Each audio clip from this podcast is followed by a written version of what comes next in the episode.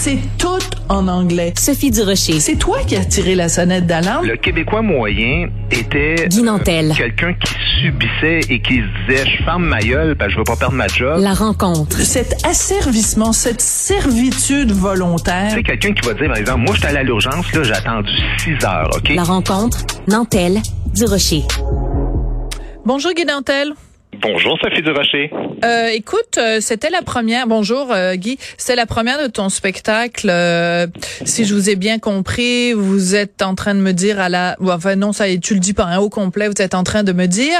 Euh, la première avait lieu mardi soir à la Place des Arts. Euh, beaucoup de critiques sont sorties. Le Journal de Montréal, la presse, 98.5, euh, même le site showbiz.net ont très bien compris que dans ton spectacle, il fallait prendre euh, 99% de tes blagues au deuxième degré. Tout le monde a compris, sauf le critique de théâtre du journal Le Devoir, qui dit que tu tiens sur scène, deux points, ouvrez les guillemets, un discours raciste, homophobe, transphobe, sexiste, classiste et agiste. Fin de la citation. Guy, euh, j'aimerais que tu nous dises aujourd'hui, es-tu raciste, homophobe, transphobe, sexiste, classiste et agiste? Euh, parfois, mais pas tout ça en même temps quand même. Beaucoup- ça fait beaucoup à porter. non, non, écoute, c'est une démonstration flagrante de la culture de l'annulation. On fait bien des blagues là-dessus, mais sérieusement, je pense que c'est important là, de, de, de parler de manière sérieuse de ce problème-là. Ce, ce cas-là incarne de manière parfaite la fameuse culture de l'annulation, le ca- ca- cancel culture, euh, dont on parle souvent, puis les gens savent pas trop. Puis t'as fait tantôt, t'as fait un envoi extraordinaire quand tu cites exactement ce que le gars dit dans l'entrevue avec qui j'ai faite la semaine dernière. Ouais. Et donc, il explique que c'est un personnage et que, bon, personnage bête et méchant, puis et, et- et ensuite, il fait semblant de pas comprendre. Alors, toi, quand tu dis il a pas compris, c'est absolument faux. C'est volontaire. C'est un acte de sabotage où il fait semblant de ne pas comprendre pour pouvoir convaincre les gens de son entourage de pouvoir enfin m'annuler, d'avoir un argument. C'est- carrément l'esprit taliban qui refuse toute forme de divertissement. Tu sais, pour eux autres, le mot divertir, ça signifie détourner du bien. Puis tout ce qui réclame de penser librement est à proscrire pour ces gens-là. C'est des gens qui sont misérables, qui s'en avec des tactiques vraiment pas loyales. Écoute, tu viens de le décrire. là. Il y a 1500 personnes de tous les âges, de toutes les classes sociales, de toutes les origines, qui rient pendant 90 minutes. là. Puis je le dis en toute modestie, c'est le délire pendant une heure et demie sans Ça arrêt dans pas. la place des arts. tu sais. Ouais. Les critiques sont à peu près unanimes. Et là, le devoir, quand il se prononce, il me parle de, il dit, je suis un homme blanc qui doit consulter un psy. Euh, C'est fou, ça. Je répète ce que tu as dit, raciste, homophobe, transphobe, sexiste, classiste, agiste, xénophobe. Mais moi, je force pas personne à me trouver drôle dans la vie. Là, c'est pas du tout ça le point.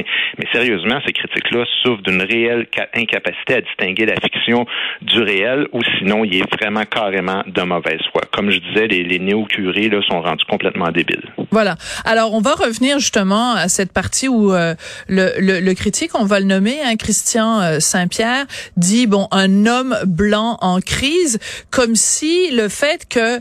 euh, mais ch- changeons juste le mot. Si t'avais, s'il avait écrit un homme noir en, en crise, ou s'il avait dit une femme transgenre en crise, je veux dire, Ben, pas sûr qu'il aurait dit- pas sûr qu'il écrirait ça. ben non. Alors pourquoi c'est et, et nous quand on dit euh, l'homme blanc de 50 ans hétéro cisgenre que c'est la nouvelle cible, on fait rire de nous par les woke qui disent ah ben là vous arrêtez pas de vous plaindre. Mais on en a un exemple là. Il te reproche d'être un homme blanc. T'es un homme blanc, t'as pas le droit. Il faudrait que tu ailles consulter un psy plutôt que de faire Mais des en- en spectacles sur quoi le- scène. en- je comprends pas en quoi la couleur de ma peau, Ben, en quoi rien. le fait que j'ai un pénis entre les jambes, As-tu un pénis? que, que, que j'ai moins le droit de parler que d'autres personnes. C'est absolument abject. C'est Mais- absolument. Écoute, c'est lui qui m'accuse d'être raciste d'être sexiste. C'est quand même fort. Ouais. Alors euh, donc c'est important juste de prendre un petit peu de, de recul puis d'essayer de comprendre. C'est que euh, c'est pour ça que j'ai mentionné que tous les autres euh, médias qui ont couvert ton spectacle, il y en a certains qui ont mis des bémols, mais ils ont au moins compris que ce n'était pas toi qui disais, c'est pas Guy Nantel qui dit 6 milliards de personnes en trop sur la terre puis il faudrait s'en débarrasser. Puis on va commencer par les végétaliens parce qu'ils nous font chier. Bon, c'est en gros ce que tu dis, pas exactement, mais en gros, je paraphrase. Mais je veux dire, pourquoi le, le gars de la presse a compris que c'est un personnage qui disait ça? Pourquoi euh, euh, Catherine Brisson au 98.5 a compris ça? Pourquoi nos collègues dans le Journal de Montréal ont compris ça? Et que le gars du devoir, il fait semblant qu'il n'a pas compris la ben, convention. C'est ce que je te dis. Soit qu'il est vraiment de mauvaise foi, ou profondément idiot, ou qui souffre d'Alzheimer parce que la semaine passée, il savait que c'était un personnage, puis il l'écrivait noir sur blanc, puis là, il ne sait plus. Mais c'est comme si tu envoyais un chroniqueur de sport commenter un combat de boxe et puis euh, tout ce qu'il trouve à dire, c'est écoute, c'est épouvantable. Euh, le gars, c'est un homme blanc ultra violent qui donnait des coups de poing à la personne qui était en face d'elle. Et tu dis est-ce que est-ce que tu comprends où est-ce que tu es allé là? Est-ce que tu comprends dans quel contexte les choses s'inscrivent? Tu sais, quelqu'un tantôt qui faisait une blague sur le web il écrivait, il écrivait au devoir, puis il disait, écoute, envoyez pas votre chroniqueur voir un spectacle de ventriloque, il va s'en prendre à marionnette. C'est que tu comprends même pas le jeu. Tu comprends même pas le jeu. Oui, ben, tout à fait. C'est complètement absurde. À un moment donné, il y a des limites. Tu sais, moi, j'ai rien avec l'idée. Je te jure, Sophie, ça n'a rien à voir avec l'idée de prendre bien ou mal la critique. J'en ai eu plein de mauvaises dans ma carrière. Je suis capable de vivre avec ça, puis ma carrière continue très bien malgré ça. Mais c'est une tentative carrément de démolition et, et, c'est biaisé dès le départ. La critique, elle est écrite. sais. Je veux dire, allez lire sur leur page Facebook du Devoir. C'est pas sur la mienne là, mais allez lire les, les critiques des gens. Ils sont ramassés. sais. Je veux dire, c'est la preuve. C'est leur lecteur qui leur disait euh, un instant. Là, On n'a pas vu le même spectacle. Ouais, ouais, c'est ça. Alors, je veux juste revenir. Euh, ça, ça a l'air, euh, mais mais prenons un truc.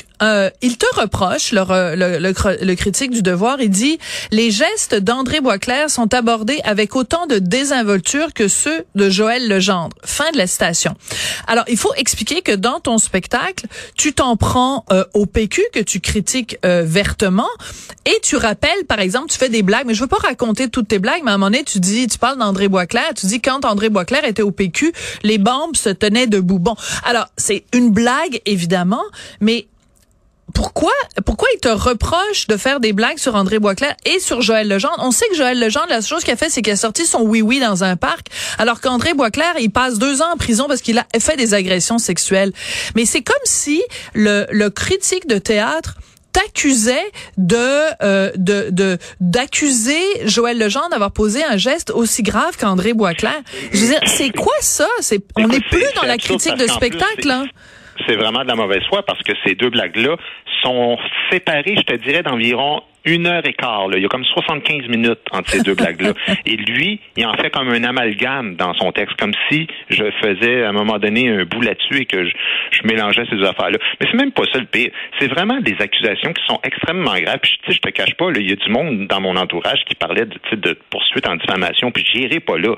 Mais c'est parce que accuser quelqu'un de racisme, là, oui c'est véhiculer la haine et la violence envers certains groupes qu'on considère inférieurs. Et il le dit, c'est pas mon personnage. Il dit que c'est moi qui est comme ça, que je que je propage et je véhicule la haine et la violence envers des groupes minoritaires. Même chose pour homophobes. Je veux dire, et ce que ça crée, Sophie, c'est qu'évidemment, depuis hier soir, je reçois des centaines de messages d'haineux qui en profitent pour me dire à quel point je suis un déchet, puis à quel point je suis une pourriture. Euh, et, et c'est ça que ça crée. C'est ça que ça crée. Évidemment, c'est des gens qui te détestent d'avance. Sauf que là, ils se regroupent et ils en profitent. Et tout ça part d'une critique qui est carrément de mauvaise foi. On peut même pas appeler ça une critique. Oui. Alors, je veux revenir quand même quand il dit, il parle euh, de, de, de la blague, des blagues, tu en as fait plusieurs sur André Boisclair et euh, Joël Legendre. La seule chose que Joël Legendre et André Boisclair ont en commun, c'est que dans les deux cas, ce sont des personnes qui sont homosexuelles. Donc, est-ce que c'est basé sur ces blagues-là qu'il t'accuse d'être homophobe? J'ai aucune idée. Il faudrait lui demander. Euh, moi, je ne demanderais pas de détailler chaque affaire, mais la, la, chose que je lui demanderais, par exemple, vraiment de détailler, parce que c'est vraiment là qu'il s'exposait à avoir des problèmes euh, avec des gens de mon équipe, c'est qu'il dit que il dit, il parle de moi, il dit, il exprime des idées qu'il défend avec vigueur en tant que politicien ou comme chroniqueur essayé, et essayiste l'homme suscite un profond malaise. Ouais, c'est ben, Moi, je le mets au défi, là, vraiment, sincèrement. Ouais, moi un seul extrait d'un de mes livres, d'une d'une phrase de ma plateforme au PQ, qui était la plateforme la plus à gauche, euh, avec ouais, Gaudreau, qui, aurait un quelconque lien avec le contenu de mon spectacle, c'est carrément de la diffamation pure et simple. C'est absolument inacceptable. Ouais, c'est ça, parce qu'en fait, il laisse entendre que quand, mettons, euh, tu dis, euh, bon, justement, je vais reprendre cette phrase-là parce que c'est plus simple. Euh, quand tu dis dans ton spectacle, euh, il y a un problème euh, environnemental, il y a trop de monde sur la Terre, on va en tuer 6 milliards, on va se débarrasser, puis tout va bien aller et lui quand il dit que tu dis sur scène la même chose que tu dis comme chroniqueur, ben je veux dire, je m'excuse à Cube Radio là, si tu me disais sérieusement en tant que Guy Nantel chroniqueur euh, qui, qui, qui qui qui regarde la société et qui la commande, si tu me disais sérieusement Guy, euh, je pense qu'il y a trop de monde sur la terre, il faudrait éliminer 6 milliards de personnes, je peux te dire que ton contrat avec Cube serait révoqué sur le champ, puis peut-être que oui, j'appellerais dans un hôpital psychiatrique pour te faire interner, mais donc, c'est ce, cet amalgame qui fait entre le personnage sur scène et toi dans la vraie vie, dans ta carrière professionnelle. C'est là que le bas blesse. C'est là a, que ça n'a aucun sens. Ben, c'est carrément, c'est, écoute, c'est carrément de la stupidité. Euh, si tu comprends pas que c'est un jeu, parce que évidemment, j'ouvre la porte au public. Je dis, bon, là, là, euh, on est 8 milliards, euh, faut tomber à 2 milliards. Alors là, je vais vous demander de participer, là. Nommez-moi des groupes de personnes, là, qui vous tombent ses nerfs. c'est un, c'est un jeu avec le public. Ben évidemment, le personnage, il fait comme je déciderai pas ça tout seul, puis ah ouais, là, donne... mais, mais, il pense vraiment que je prends des notes? Il pense vraiment que ben c'est un programme politique sérieux? À quoi il pense?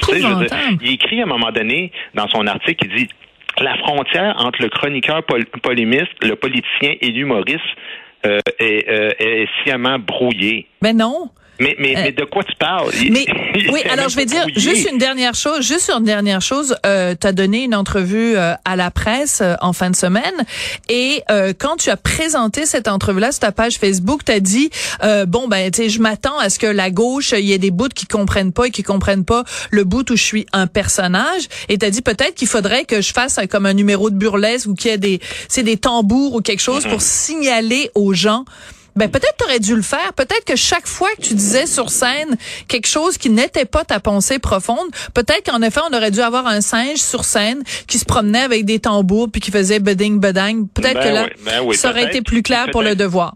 On va peut-être que le jour euh, où on fera ça, Sophie, ben ce sera la fin de l'humour puis ils auront gagné leur, guerre avec une pensée euh, d'intégriste euh, qu'il faut absolument combattre. C'est pour ça que c'est important de, de faire cette chronique là aujourd'hui. Voilà. Merci beaucoup Guy. Merci à toi. Bye bye.